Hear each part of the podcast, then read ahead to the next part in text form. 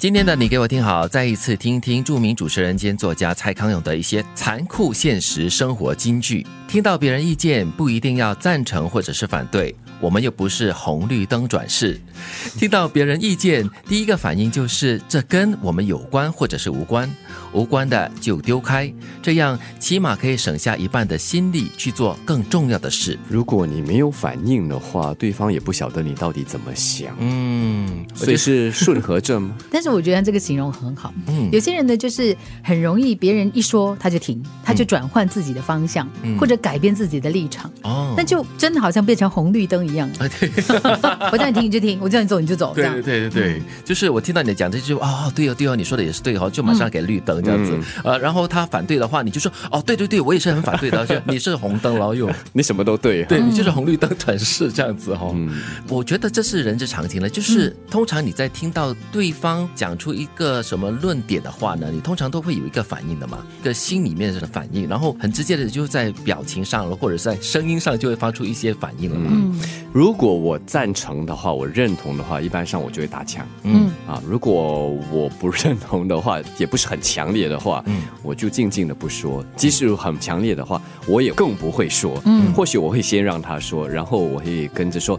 呃，可能又或许，嗯，再来说我的想法。对，我觉得可能首先你自己必须要有一定的自信。嗯，你在做任何的决定的时候呢，它一定要有一个基础。当你听到赞成或反对的这个声音的时候呢，你可以慢慢的调试啊。你可以先听别人的意见，因为每一个人都有死角，每个人都有盲点。对，所以你慢慢的听，但是你紧急刹车的话，其实对谁都不好。可是蔡康永的这句话呢，他就是主张哈，如果这个意见跟讲的事情跟我是无关的话呢。那我就不费事不劳神的去发表意见了，嗯，就是呃事不关己己不劳心嘛，嗯，所以就可以省下时间来做其他的事情。不，如果是朋友的话，即使没跟你有直接关系，也是要表达一下关怀或者是你在乎了。对啦，因为这样子的聊天方式就是把天给聊死了，对啊，没办法聊下去。跟我无关，很多事情都跟我无关啊。那跟我无关，我就不理不睬的话，这样你你的朋友要你这个朋友来干嘛呀？对，所以你拿捏的不好的话，就是把这个天给聊死了，就是一个不会聊。天的人了，是接下来的这句话呢，也是跟聊天有关系的哈。话题卡住了就换话题，不要恋战，用心挽留，另开一个话题即可。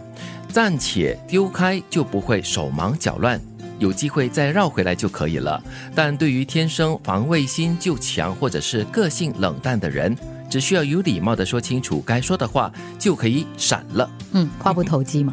有时候就是在一群朋友聊天的时候，会有冷空气飘过的时候呢，嗯，你就要想应该要怎么样去打开另外一个话题了哦。嗯，你要看你跟这群朋友或者是这一两位朋友有多熟。嗯，那如果是熟的话，冷空气那就凉一凉嘛。反正新加坡天气热，有时候降降温也不错了。啊，这样的是一个冷笑话吗？这样子。而且这个时候有一样东西叫手机嘛，多好啊，拿出来刷一刷。看一下屏幕。不过我觉得它有一个关键就在于呢，就是有一些话题，你可能你当下觉得有一个迫切性，你很想要跟这个人继续的讨论下去。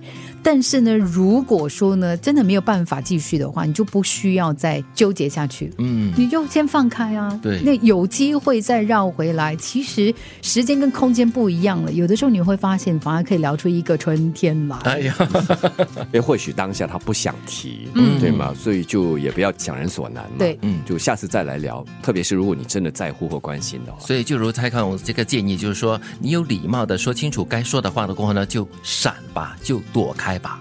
听到别人的意见，不一定要赞成或者是反对，我们又不是红绿灯转世。听到别人的意见，第一个反应就是这跟我有关或者是无关，无关的就丢开，这样起码可以省下一半的心力去做重要的事。话题卡住了就换话题，不要恋战。有心挽留就另开一个话题即可。暂且丢开就不会手忙脚乱，有机会再绕回来就可以了。但是对于天生防卫心就强或者是个性冷淡的人，只需要有礼貌的说清楚该说的话，就可以闪了。